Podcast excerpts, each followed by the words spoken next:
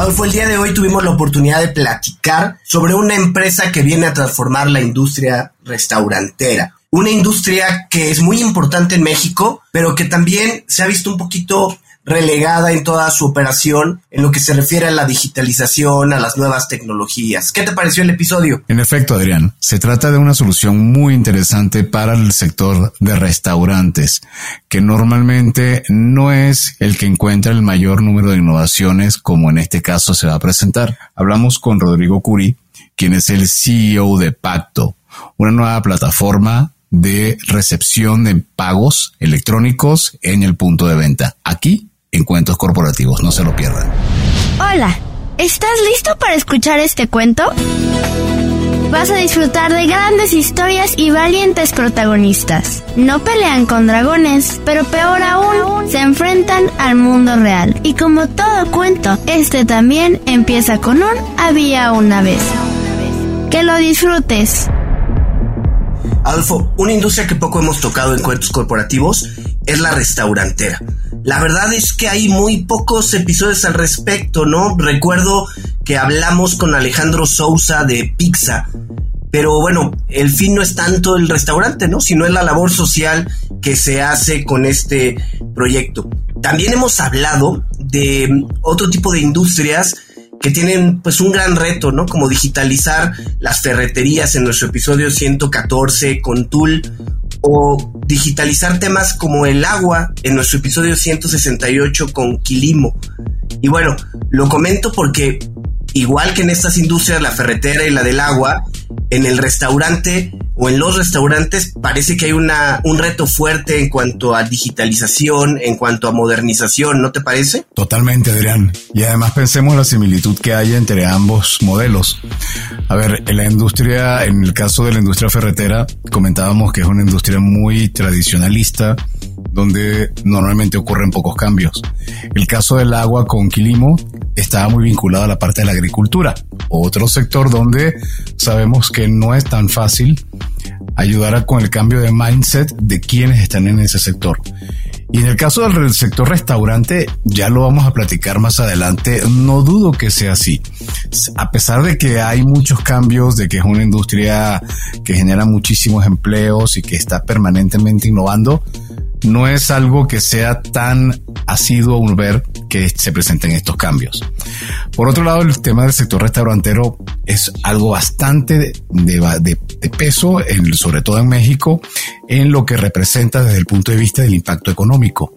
2% del PIB anual que son cerca de 19 mil millones de dólares en ventas y casi 600 mil establecimientos, de acuerdo a las cifras de la Asociación Mexicana de Restaurantes. ¿Qué te parece? Pues mira, la verdad es que eh, ya lo comentábamos en nuestro programa de, de, radio, los restaurantes son uno de los primeros emprendimientos en que alguien piensa en el momento de que se queda sin trabajo. Más allá de el, el nivel del restaurante, manejar un restaurante tiene grandes retos que si faltó el cocinero, que cómo calculas los inventarios, que cómo le haces para que no te sobre materia primo que se te eche a perder, cómo puedes manejar la parte de los menús también para balancear tu inventario.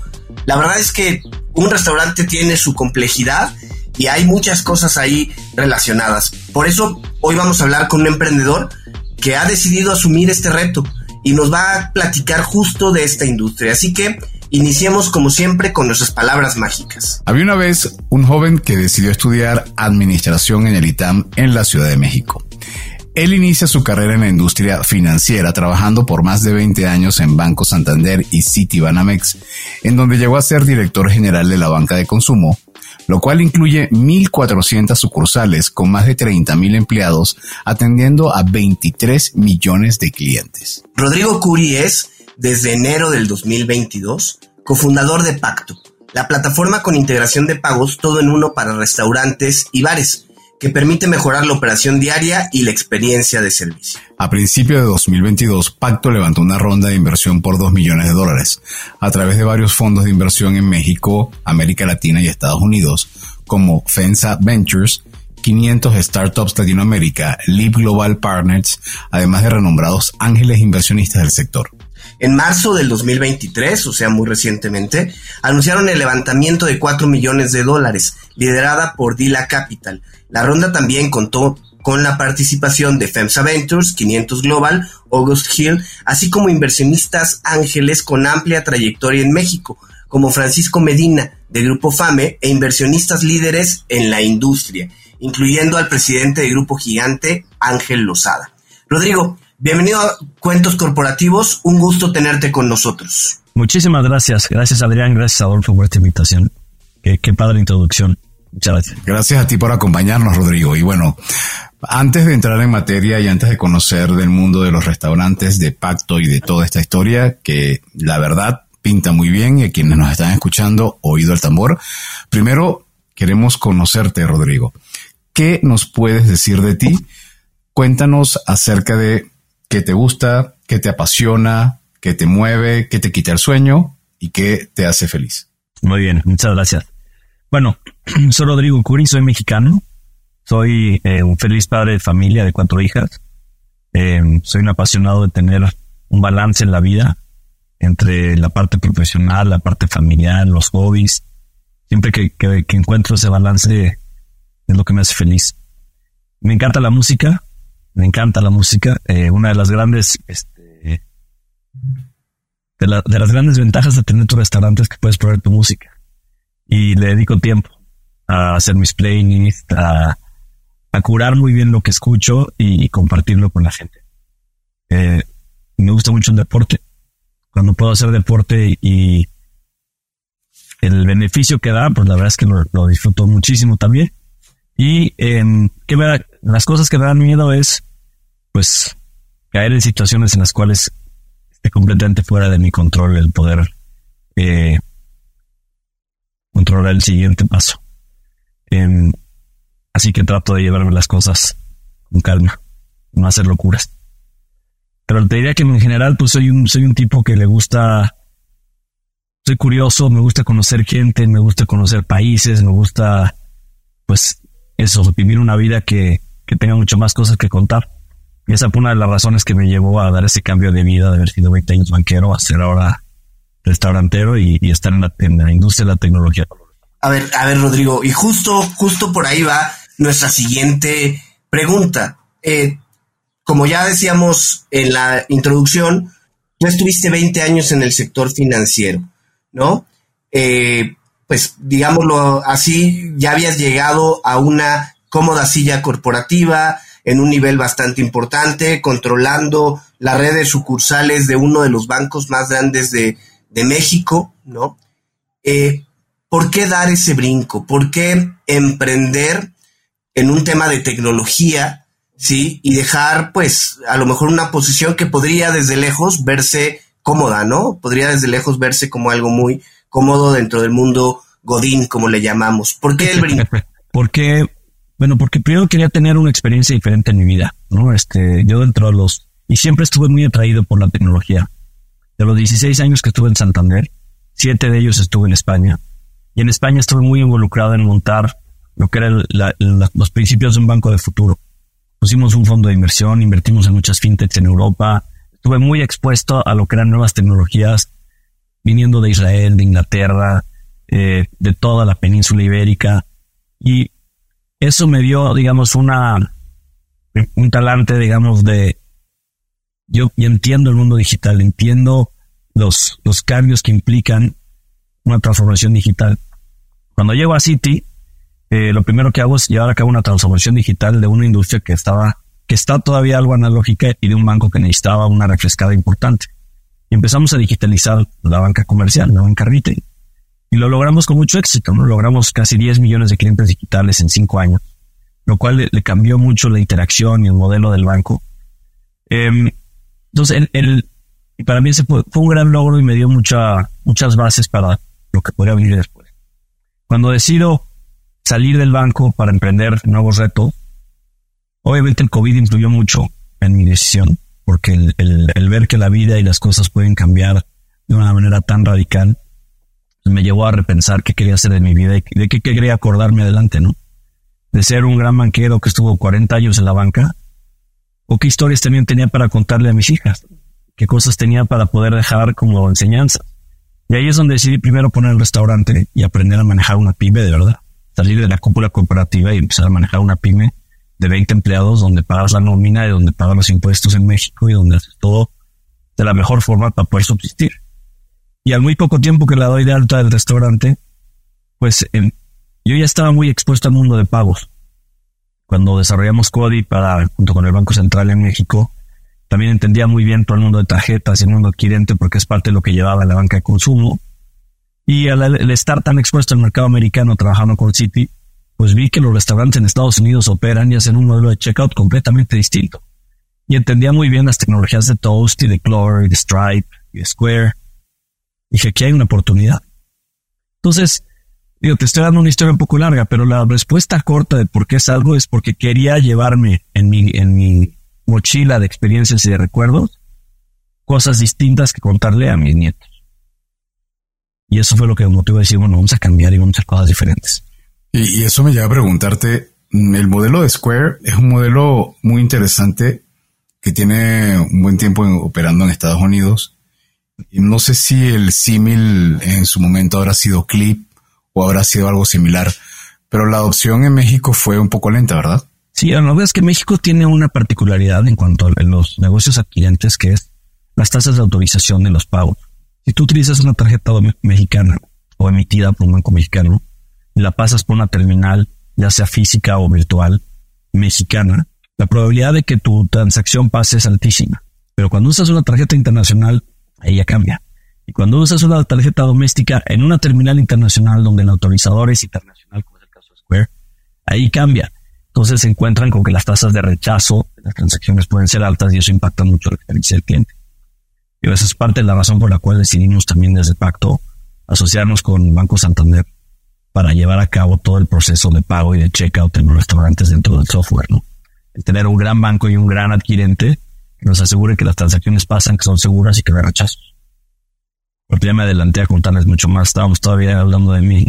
Oye, a ver, este, y Rodrigo, a ver, tú comienzas entonces emprendiendo con un restaurante, ¿sí? Pero es muy diferente pasar de administrar un restaurante a tener en la mira el crear un software para la administración de restaurantes.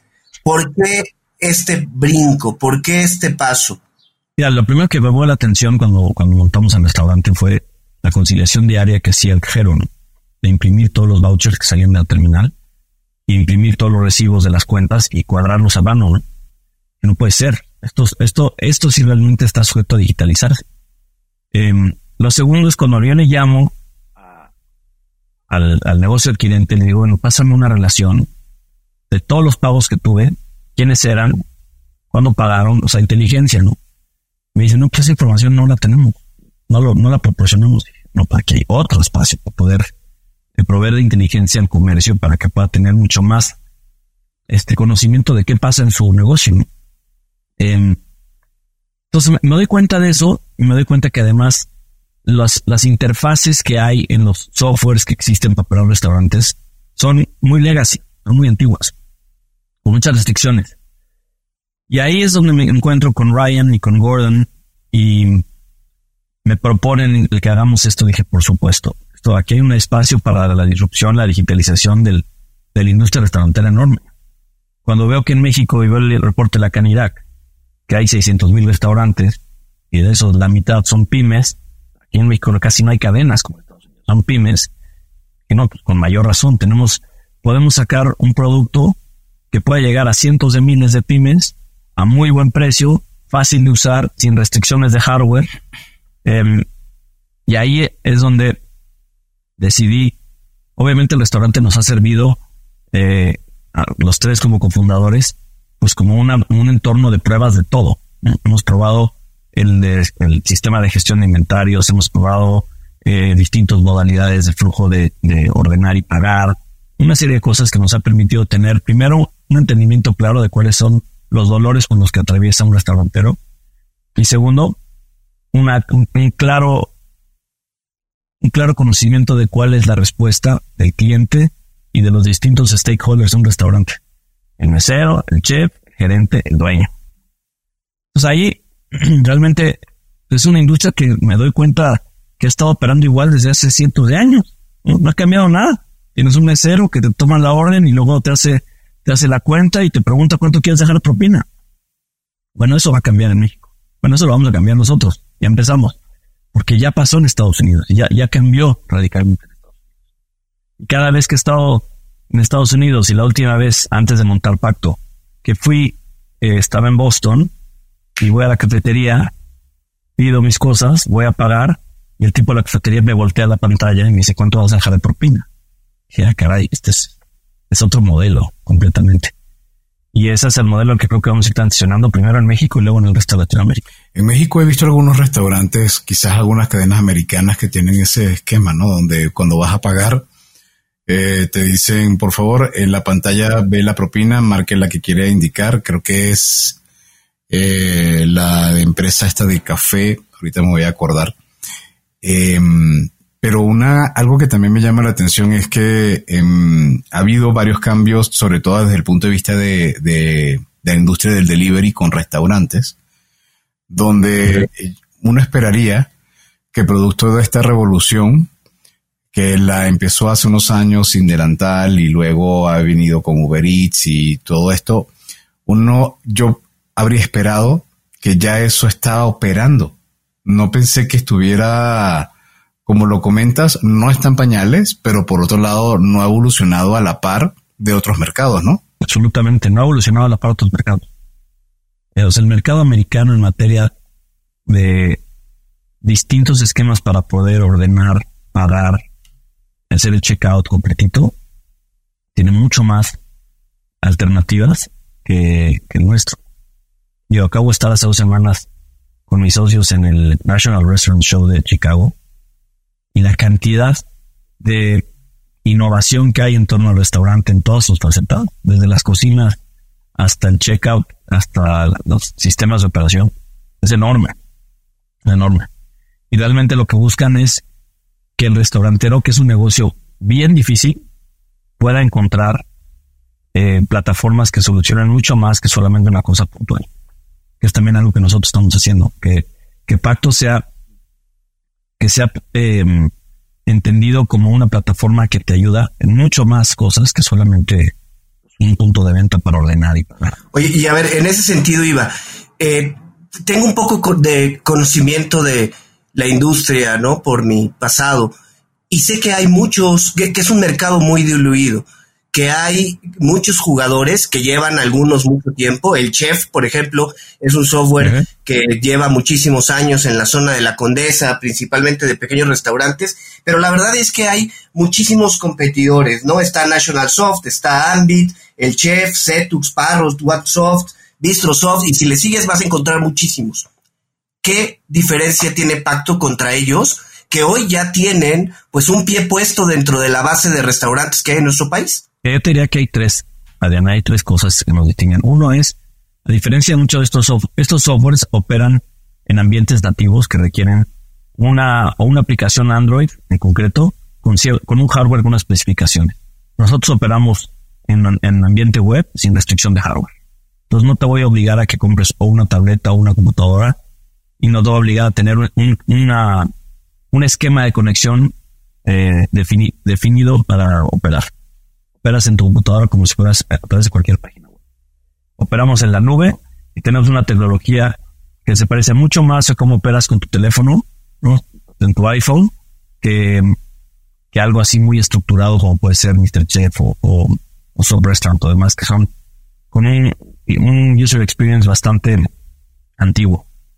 Lo segundo es que nosotros somos los que directamente tratamos con la empresa. Muchos de estos softwares operan a través de revendedores, con lo cual no conoces la cara de la empresa. Te revenden un software y si necesitas entender cómo opera el software, te venden horas de consultoría y te, sale mucho más caro y tiene muchos costos ocultos.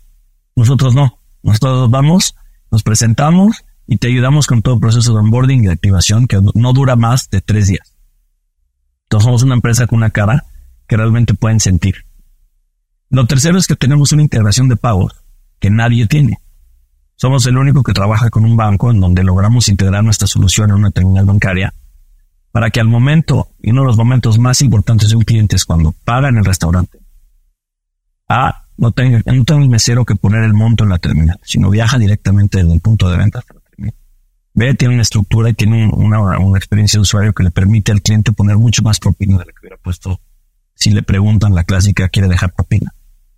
Eh, y C, se concilia al 100%. No necesitas dedicar tiempo a conciliar los reportes de cierre, porque al estar todo integrado el pago en la terminal del punto de venta, tu reporte del cierre del día te cuadra. Entonces no tienes riesgos de fraude, no tienes riesgos de pérdidas y de errores. Entonces, estas tres características nos hace una empresa que se distingue de una competencia, como digo, es una competencia legacy que viene de mucho tiempo de hacerlo igual. Y tenemos un acuerdo con un banco que, bueno, con Banco Santander, que nos permite tener una capilaridad y una llegada a miles de restaurantes a nivel nacional pues muy distinto, que estamos operando junto con ellos y estamos distribuyendo el producto junto con ellos en la plataforma del banco. Y eso nos hace, nos permite crecer más rápido, más eficiente, llegar a mucho más eh, comercios de una manera más eh, ágil. Y eso no lo tiene nadie. A mí los nombres siempre me llaman mucho la atención, sobre todo cuando son de startups. Eh, ¿De dónde sale la palabra pacto? Pues del logo, este que nuestro logo son como dos manitas que hacen así, pero que son como dos flechas al final lo que queremos es, nosotros cuando vendemos, no queremos vender un producto, no queremos hacer un pacto con el comercio para que le vaya mejor. Entonces nuestra misión es realmente estar en el, en el corazón del comercio para que logre crecer, digitalizando una buena parte, digamos, de su operación, pero todo acompañándole en el crecimiento. Y, para crecer y para hacer un compromiso de, de crecer juntos, tiene que ser un pacto. Como que escapamos de esa, de esa sensación de ¿Cuántas terminales vendiste? No, es a cuántos comercios les ayudaste a crecer. ¿Con cuántos comercios logramos un buen pacto para crecer a futuro? Porque lo último que queremos es vender nuestra solución y luego tener un churn porque llegó otro le vendió una cosa con un feature diferente. Esta industria la, en la tecnología, no solo en los restaurantes, sino en muchas industrias, el tener más o menos features o más o menos funcionalidades, pues se vuelve casi un commodity necesitas crear una compañía que tenga una, un alma en donde el comercio se vea reflejado, el cliente se vea reflejado, diga, ah, aquí este sí me entiende, este sí me escucha, este sí me acompaña. Que es lo mismo que pasa en, en nuestro restaurante. En nuestro restaurante en la baja, la gente tiene una experiencia y la vive y le encanta. Pero porque hay un alma y hay una, una sensación de decir aquí, aquí la paso muy bien. No es, nada más fui, comí, me fui, no. Y creo que los, los, las personas cada vez buscamos más experiencias, más que simplemente cumplir una necesidad. Y lo mismo pasa con los comercios. Necesitan una experiencia en la cual sientan que están haciendo un buen pacto. Por eso somos, por eso el número. Oye, eh, Rodrigo, y bueno, como nos compartieron, eh, la verdad es que han tenido rondas de capital bastante interesantes, ¿no? Inicialmente dos millones de dólares y ahora hace un par de meses cuatro millones de dólares de inversionistas muy fuertes, este, FEMSA, 500 Global, Ogos Hill. Em, ¿Qué han visto estos inversionistas en ustedes hasta este punto? ¿Cuál ha sido el, avance que tienen? ¿El producto ya está en el mercado? ¿Cuántos restaurantes lo tienen? ¿Qué ¿Cuál ha sido el tracking para que los inversionistas volten a verlos? Mira, los primeros dos millones los levantamos con un PowerPoint, ¿no? Con los basados mucho en la trayectoria de los tres cofundadores y y la claridad de posicionar una solución que está muy bien, eh, que ha tenido muy buena trayectoria en Estados Unidos, que es nuestro principal referente, que es Toast. Básicamente el que vieran que en México hay espacio para hacer el Toast de Latinoamérica vía pacto, eso se entendió que hay, un espacio de disrupción importante y estábamos justamente bien posicionados. Y eso nos permitió esa primera ronda. Esta segunda en donde ya tenemos más inversionistas mexicanos y americanos, tenemos una buena combinación, ya tenemos fondos de inversión más grandes como Dila. Digamos que la historia de ya tengo un producto que provee, que hice suficientes pilotos para, para estar convencido que tiene eh, una tasa de adopción importante. Tengo un banco con el cual tengo un acuerdo de distribución que me permite crecer el primer año y aspirar a ser rentables en los próximos 12 meses. Ya que no estamos en el mundo de las startups de tener que levantar rondas de capital para poder subsistir, sino la ronda de capital es para poder cumplir un plan de negocio. Y cuando tú planteas una, en una startup un plan de negocio que es lógico y que tiene, que está bien aterrizado, pues el dinero ahí está. Entonces, eh, realmente lo que estamos haciendo hoy es ejecutando un plan de negocio que tiene todas sus premisas y que los tres venimos de operar otras empresas desde antes.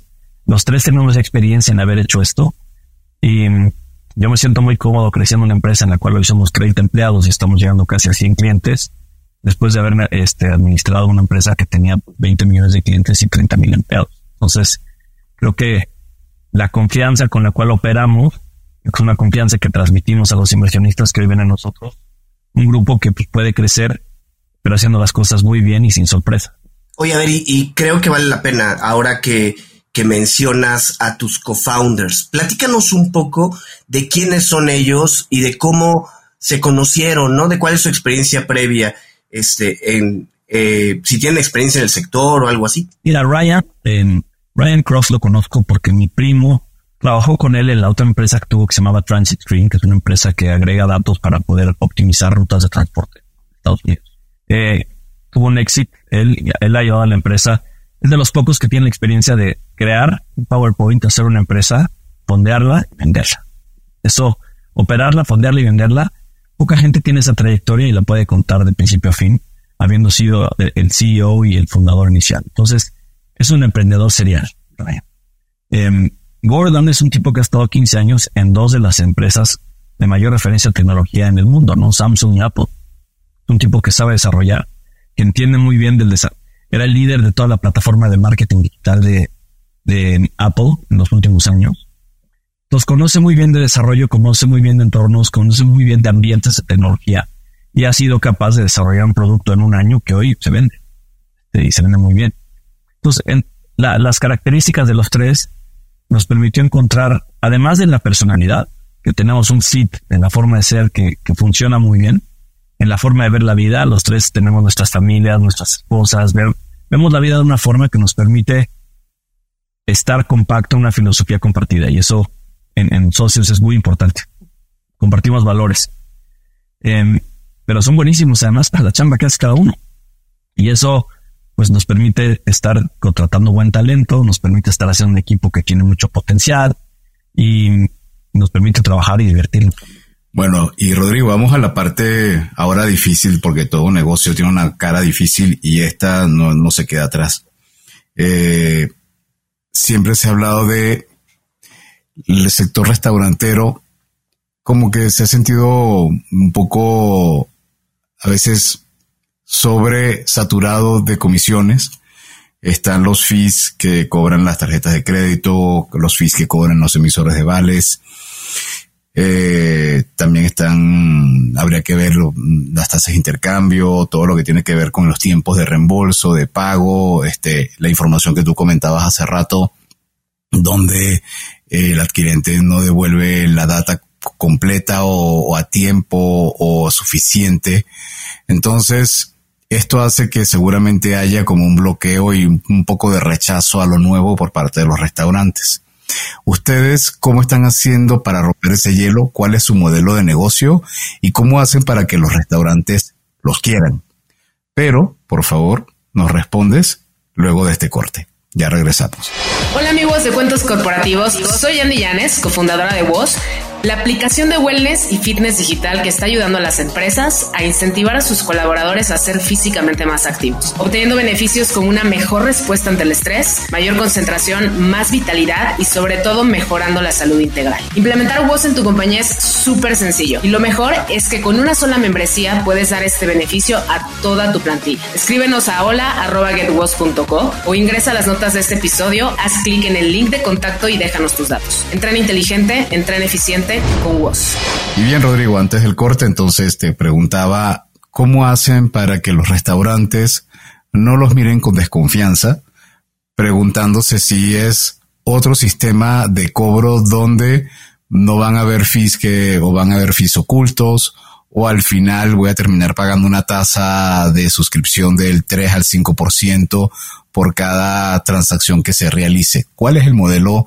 de negocio que tiene Pacto?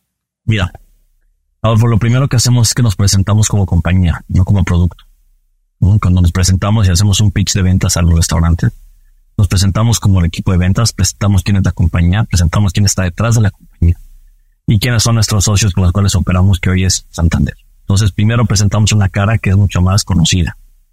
Lo segundo es que cuando nosotros presentamos los atributos de nuestro producto, lo que hacemos es primero entender muy bien cuáles son las necesidades y las cosas que más le afectan a cada uno de los stakeholders en un restaurante. No sabemos, a veces hablamos con el chef, a veces con el gerente, a veces con el dueño. Sabemos que hay cosas que cada uno les, les impacta de manera distinta. Entonces, buscamos ese espacio de empatía. Por ejemplo, mucho con los dueños me dicen, yo quiero poder ver cómo voy en mis ventas, esté donde esté, sin tener que hablar al restaurante para ver cómo va, sin tener que conectarme en la computadora al restaurante, o sin tener que bajar una tabla que tengo que exportar a Excel y luego tengo que manipular para poder ver cómo voy. Entonces tenemos nosotros un, todo un, un módulo de reportes automatizado muy bueno, que lo explicamos y ahí lo ven muy rápido, lo ven tangible y dicen me gusta. Entonces, respuesta es, atendemos muy bien las necesidades y las cosas que más les, les preocupan. Segundo es, nuestro, nuestro formato para llegar al restaurante e implementarlo es muy sencillo. Si el restaurante nos manda su menú, nosotros lo digitalizamos y lo regresamos en 48 horas. Si ya tiene impresoras, podemos hacer la conexión muy fácil vía web para poder conectar eh, nuestro software a sus impresoras y poder enviarlas. Si no tiene impresoras, le facilitamos, perdón, le facilitamos eh, unas impresoras para que pueda operar. Entonces, somos una empresa en la cual no te voy a cobrar un costo de implementación, no hay costo oculto. Si quieres operar con nosotros, empiezas a operar costo cero. Y lo tercero es que nuestro esquema de pricing es uno que es muy, muy, muy distinto a los demás. Nosotros cobramos cuatro pesos por cada operación, pero nunca vas a pagar más de 1.999 pesos. Nunca. Nunca vas a pagar más de 1.999 pesos mensuales. Entonces, eso le da mucha certeza al restaurante. Decir, ah, ok. Entonces, si yo, soy un restaurante mediano o pequeño y tengo en un mes 80 transacciones porque me fue mal, solo pagaría 320 pesos, efectivamente. Solo pagaría 320 pesos. Y si el siguiente mes me va muy bien y tengo eventos y tengo 600 transacciones, ¿pagaría 2.400 pesos? No, pagaría solo 1.999 pesos. Entonces es un ganar-ganar en el cual acompañamos y hacemos un pacto con el cliente para decir, si estás en temporada baja, no pagues mucho. Si estás en temporada alta, tampoco pagues mucho. Porque muchos de los restaurantes que están en las zonas turísticas, como es nuestro caso, pues tienen sus vaivenes, ¿no? Y estar con una compañía que te acompañe en las buenas y en las malas, pues está muy bien. Y eso es lo que de ese discurso es el que le permite al restaurantero decir, pues estoy con una empresa seria, con gente que ya tiene una trayectoria, que está bien capitalizada, que trabaja con un banco enorme como Santander, pues no puede estar tan mal. Y eso es lo que nos ha permitido en abril que empezamos a hacer las primeras salidas al mercado, pues tener hoy cerca ya de 100 clientes operando con nosotros. Oye, este, Rodrigo, y a ver, llevan ya desde que comenzó eh, esta empresa, desde que comenzaron con la conceptualización del producto y todo, prácticamente año y medio. Hoy son más de 30 empleados, 30 empleados aproximadamente. Para ti, ¿cuáles han sido los principales retos relacionados con este proyecto? ¿Qué ha sido lo más, pues, quizá no complicado, pero más estresante, lo más retador? Mira, la primera parte del proyecto en donde estábamos afinando el producto, la plataforma, eh, no tenía que ser estresante. Yo sabía que iba a tener una trayectoria, ¿no? Porque cuando has estado ya expuesto a desarrollar software y llevarlo al mercado, sabes que las primeras, cuando sales a producción, los primeros meses es duro. Cuando salimos a producción en enero, bueno, febrero, eh, pues sí teníamos obviamente glitches y bugs y esto y lo otro que que fuimos resolviendo. Eh, que afortunadamente hoy la plataforma está súper estable y muy bien. Entonces, esa parte eh, eh, fue, fue retadora. Lo segundo fue llegar a un acuerdo que se pudiera instrumentar con un monstruo como un banco Santander. El otro día me preguntaba en una entrevista, oye, pero ¿por qué los demás no lo hacen? Es muy difícil. Cuando eres una empresa chiquitita y te asocias con un banco enorme, necesitas saber navegar muy bien el qué, cómo, con quién hablo, a qué hora hablo, cómo lo haces para que, para que salga bien y no te quedes en el camino gastándote el dinero que tienes porque no avanzas. Entonces, esa parte fue, afortunadamente, pues, los 20 años de haber estado ahí, sé más o menos por dónde, ¿no? Y eso nos ha permitido navegar y estar hoy, pues, con una plataforma de operación muy potente. Y lo tercero es el talento. Que eso, cuando yo vienes del banco y vienes de unas estructuras salariales y de una, de una forma de contratar, que es muy distinto a cómo contratas el Estado. ¿no? Y, necesitas buscar características mucho más claras de gente que se quiera unir al equipo eh, y que compartan mucho más valores y, la forma de ver el mundo que cuando, contratas un corporativo que es mucho más más el mundo bodín, ¿no? Como decía. Entonces, esa parte, eh, si me dices que me preocupa hoy, que logremos, cuando crezcamos a ser 200, ir atrayendo el talento correcto todo el tiempo. Hoy eh, creo que tienen cerca de 100 clientes. Eh, ¿cómo, ¿Cómo ha sido, cómo tienen pensado su, su business plan en los próximos tres años o cinco años? Nosotros pretendemos cerrar este año con más de mil porque tenemos una presencia ya a nivel nacional. Hoy tenemos clientes de Monterrey, Querétaro, en Baja, eh, en la Ciudad de México. O sea, e, el estar de la mano del footprint que cubre Banco Santander nos permite llegar a mucho más clientes de manera muy rápida. Entonces, y que nosotros terminemos este año con más de mil comercios, ya nos pone como uno de los tres o cuatro compañías punto de venta de restaurantes más grandes. Eh, y de ahí queremos ir creciendo para llegar probablemente tener el 10% de esa base de clientes que te digo que son esas pymes, que son cerca de 20, 200 mil. Tenemos el 10% de esas 200 mil en los próximos tres años. Estaremos haciendo un buen trabajo para la empresa y estaremos haciendo un buen trabajo en México y estaremos cambiando las formas de hacer cosas, las formas de operar de una forma más eficiente en la industria restaurantera. Así siempre tenemos que ser un cambio que, que sí, mueva la industria de una manera importante. Eh, y hay una duda que tengo porque como comenta Adrián, así como él, eh, nosotros venimos de estar en un sector de medios de pago que conocemos un poco sobre los restaurantes, sobre, sobre las estaciones de gasolina, por ejemplo. Y otro sector que, que así como los restaurantes han sido, yo creo que se han dejado de último, han estado en el, son el último de la fila, son las estaciones de gasolina. Y me llamaba mucho la atención cuando tú decías que un restaurante tiene que estar imprimiendo al cierre del día para poder hacer la caja. Las gasolineras no es muy distinto. ¿No han pensado en algún momento abordar ese sector? Sí, la verdad es que nos preguntan mucho si no vamos a ir al mundo de retail, ¿no? Donde también este, pasa un poco lo de las gasolineras. Si queremos, eh, en la medida en que ya tengamos el espacio después de haber conquistado una vertical muy clara. Y nos, lo hacemos bien en restaurantes, nos irá muy bien como empresa. Eh, una de las premisas cuando hicimos el business plan es vamos a evitar pivotear demasiado. Vamos a quedarnos sobre unos, sobre el redil, ¿no? De, de atender una industria en un país con unos principios, eh, para no estar dando bandazo. Y, pero más adelante, pues, la industria hotelera también ya nos, ya se acercó, nos dijo, oye, esto me funciona. Funciona muy bien. Pero si te pones a hacer desarrollos ad hoc para cubrir una necesidad en concreto, pues luego te encuentras con que necesitas hacer más rondas de capital y más rondas de capital y ya no lograste ni una ni otra. Entonces, por ahora nuestro foco es muchos en los restaurantes, más bien el 100% de los restaurantes, bares y cafeterías, segmento medio de, de 4 a 15 a 20 empleados, como que tenga restaurante, restaurantes que tengan de una a 10 sucursales. Y ahí vamos, o sea, tenemos muy bien, muy claro cuál es el mercado target y cuando eso lo tienes claro, es mucho más fácil vender, acercarte y distribuir tus recursos. Oye, Rodrigo, imaginemos a alguien que está ocupando a lo mejor una silla corporativa en una gran empresa en este momento y que tiene la inquietud, tiene el gusanito de lanzarse a emprender, de lanzarse a este, hacer un proyecto más que, más que hacerte la pregunta de qué le dirías tú, yo sería un poquito más puntual. ¿Qué crees que esta persona tiene que considerar, que evaluar para tomar su decisión? Bueno, primero tener, o sea, lanzarte a emprender en cualquier cosa donde no tengas, no tengas cero conocimiento de causa, tiene muchos riesgos. cuando, en mi experiencia, yo me lancé a la industria de a poner un restaurante sin sin tener claro exactamente todo lo que pasaba, pero sabía que no, mi vida no iba a terminar el restaurante. Tenía otra serie de iniciativas que estaban muy en la línea de lo que he hecho yo toda la vida, que es tecnología.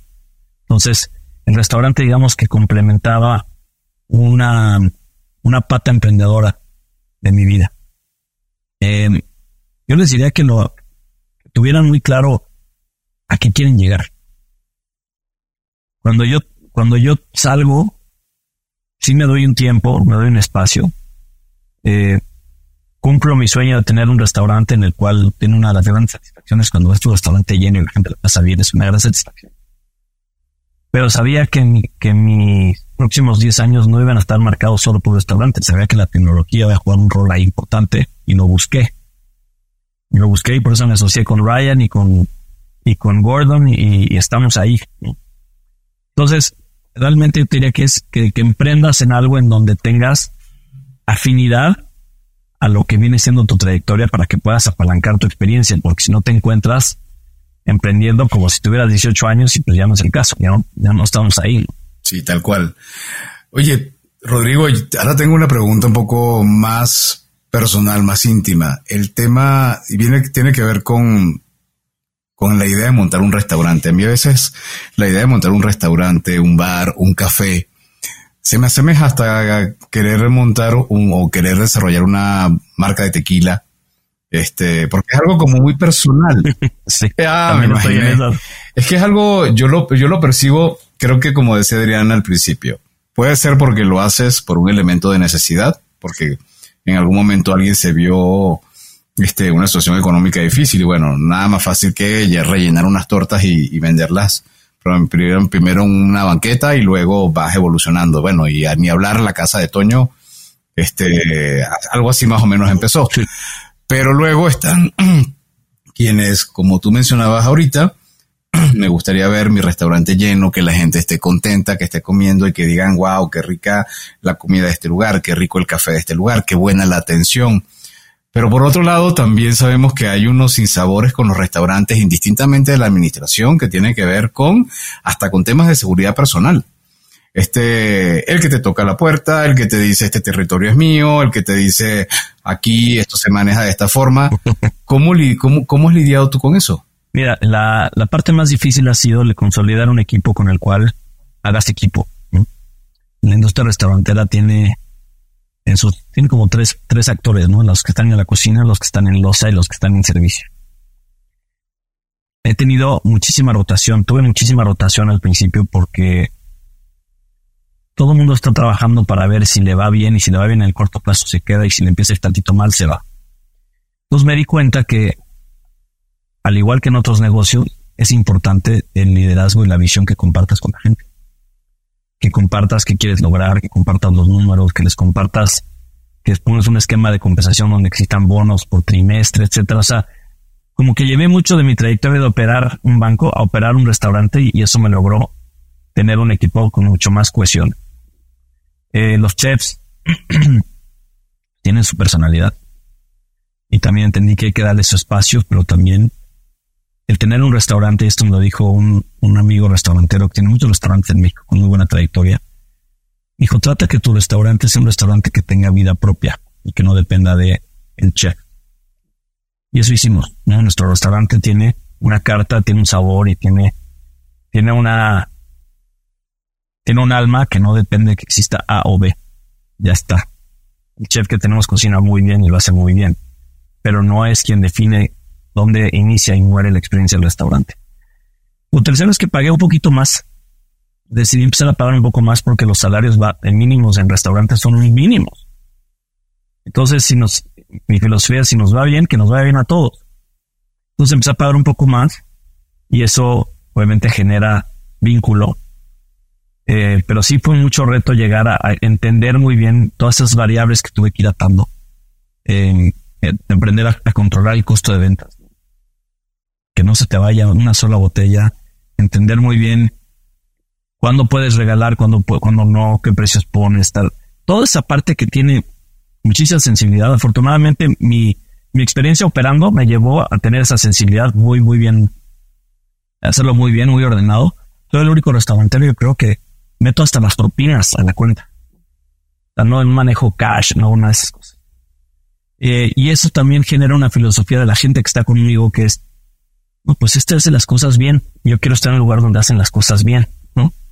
Porque no he dejado de pagar una sola quincena, no he dejado de pagar una sola propina, no he dejado a mis proveedores, nunca les he fallado absolutamente nunca. Y eso pues, te empieza a generar un efecto, dice, no, pues estás en el Majagua, estás bien, porque te van a pagar, porque te va a ir bien.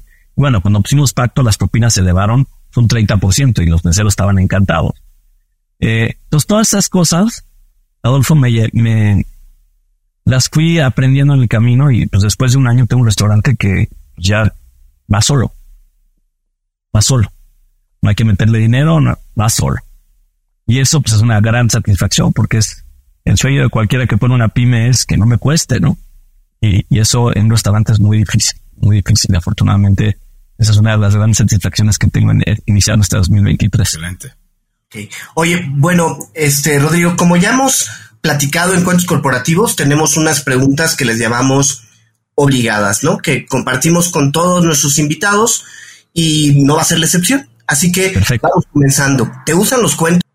Eh, sí, sí me gustan los cuentos. ¿Tienes algún cuento favorito o escritor de cuentos favorito? Fíjate que no. Soy un cuate que lee más cosas, eh, más cosas como mucho más de filosofía y de negocio.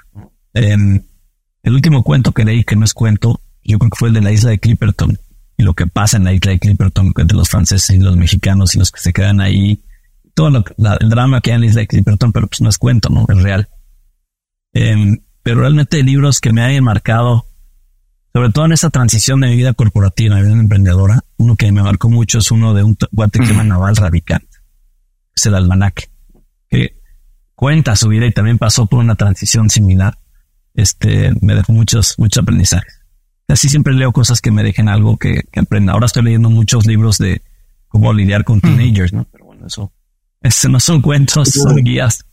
Y que aparte de, del cuento de, de Naval, hay, bueno, cuento no, pero más bien del libro de Naval, ¿hay algún otro en la parte de business o en la parte de, de filosofía que recomiendes? Pues mira, empecé, diría que filosofía sí que, que me haya, que haya marcado estaba leyendo, yo no era un cuate que leía mucho cuando dejé City y empecé a leer un poquito más y leo como de entre dos y tres libros a la vez. Entonces ahí voy entre uno y otro y me voy entre el, leo para ver qué onda con la familia, leo para ver qué onda conmigo. Em, en fin, me han dejando. El de el de el Singularity University que leí, lo sigo utilizando como parte de mi de las cosas que me han marcado. En este libro de Singularity, ¿cuál era el nombre? Déjame te digo. Seguramente se los han recomendado también. Mira, te digo. Singularity University, no recuerdo. Ahora. Exponential okay. Organization. Ah, sí, buenísimo. Sí uh -huh. Buenísimo, buenísimo, de Salim Ismail. Eh, y lo escuché hablar este cuatito y básicamente, digo, el libro se resume a decir, o tienes a toda tu empresa buscando el, el propósito de transformación común de todos con, y logras hacer esa cohesión, o vas a tener una empresa llena de godín donde cada quien va a hacer lo que hace y pues vas a subsistir, pero no vas a cambiar nada. Y eso mismo lo estoy llevando a, a cómo estamos gestionando nuestra startup, entre todos compartimos esa filosofía. Y la verdad es que son cosas que te van dejando, bueno, a mí me han dejado esos aprendizajes, pues bueno, bastante bueno. Oye, bueno, ¿alguna aplicación móvil o gadget tecnológico que utilices, ya sea en lo personal o en lo profesional, y nos puedas recomendar? Ahorita estoy utilizando una, que se llama Ask AI, ¿no? A raíz del ChatGPT empezaron a salir muchas aplicaciones eh, de inteligencia artificial que son como tu, como tu asistente, ¿no? Y esta me encantó, Ask AI. Es de paga, pero tienes el motor de ChatGPT a todo lo que da, eh, pero mucho más a la mano, mucho más en, tu app y te recuerda todas las conversaciones y te mantiene todo tu contexto. Entonces realmente tienes una conversación eh, donde el contexto de lo que has hablado antes te lo guarda y lo está usando mucho. La verdad que esa me ha funcionado para hablar otros idiomas, para consultar cosas, para traducir cosas. Muy buena. Excelente. Y hay dos o tres empresarios latinoamericanos que consideres, eh, tú consideres personalmente que invitarías a seguir por lo que están desarrollando o lo que han desarrollado. Sí, sin duda. No, este, yo uno de gran amigo Alejandro Soberón, cuando yo veo como el entretenimiento en vivo, que siempre he sido un fan de la música, entonces lo, sigo muy de cerca, cómo transicionó durante el COVID y lo que es ahora y, y, el potencial que tiene y lo que están desarrollando, me parece que es un, sin duda es una persona de referencia, ¿no? El presidente de OCESA. Em, dentro de la dentro de la banca, una persona a la que a la cual le, aprendí muchísimo es Marcos Martínez, ¿no? que es el presidente de la bolsa.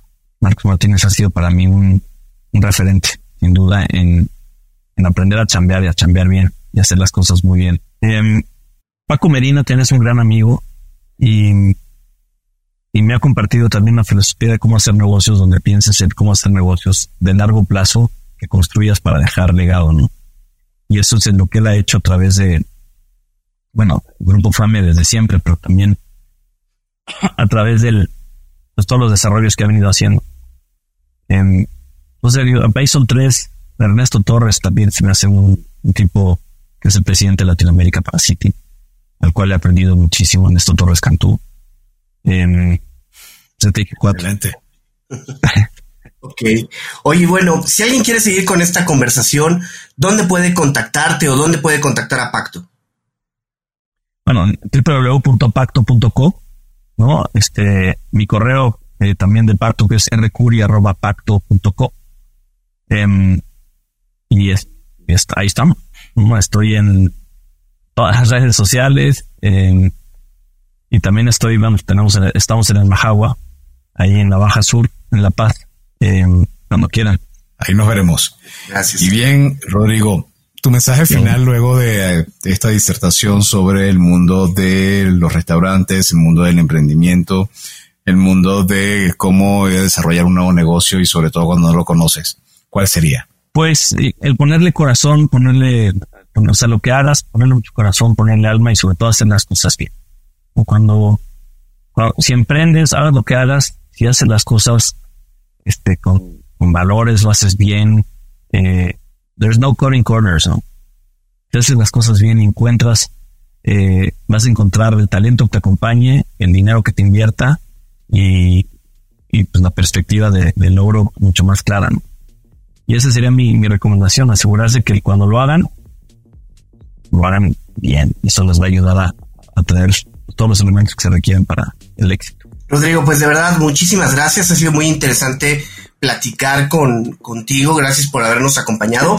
Y a ti, gracias por escucharnos. Si te gustó este episodio, no dudes en suscribirse en tu plataforma y sobre todo, califícanos con cinco estrellas. Te invitamos a escuchar nuestro programa Cuentos Corporativos en Radio a través de la señal digital de Radio Mex, la radio de hoy. Todos los martes y jueves de 8 a 9 de la noche, hora de la Ciudad de México en www radiomex.com.mx. Recuerda revisar y, escuchar episodios seleccionados de cuentos corporativos a través de Neo, la revista especializada en negocios. Nos encuentras en www.revistaneo.com. Y por supuesto, no dudes en suscribirse en nuestro newsletter. Búscanos en redes sociales. Nos encuentras en LinkedIn, en Facebook, en Instagram. Y ahí vas a encontrar las ligas para suscribirse a nuestro newsletter dominical. No te lo pierdas. Y como siempre decimos, las empresas, sin importar su origen, razón de ser o tamaño, tienen todas algo en común, están hechas por humanos. Y mientras más humanos tienen, más historias que contar. Y todo cuento empieza con un había una vez. Nos escuchamos en el próximo capítulo. Muchísimas gracias, Rodrigo. Gracias, Rodrigo. Gracias por habernos acompañado en esta historia. Esperamos que te haya gustado y que te inspire para combatir los dragones que enfrentas en tu aventura emprendedora. Nos vemos en el próximo episodio de Cuentos Corporativos.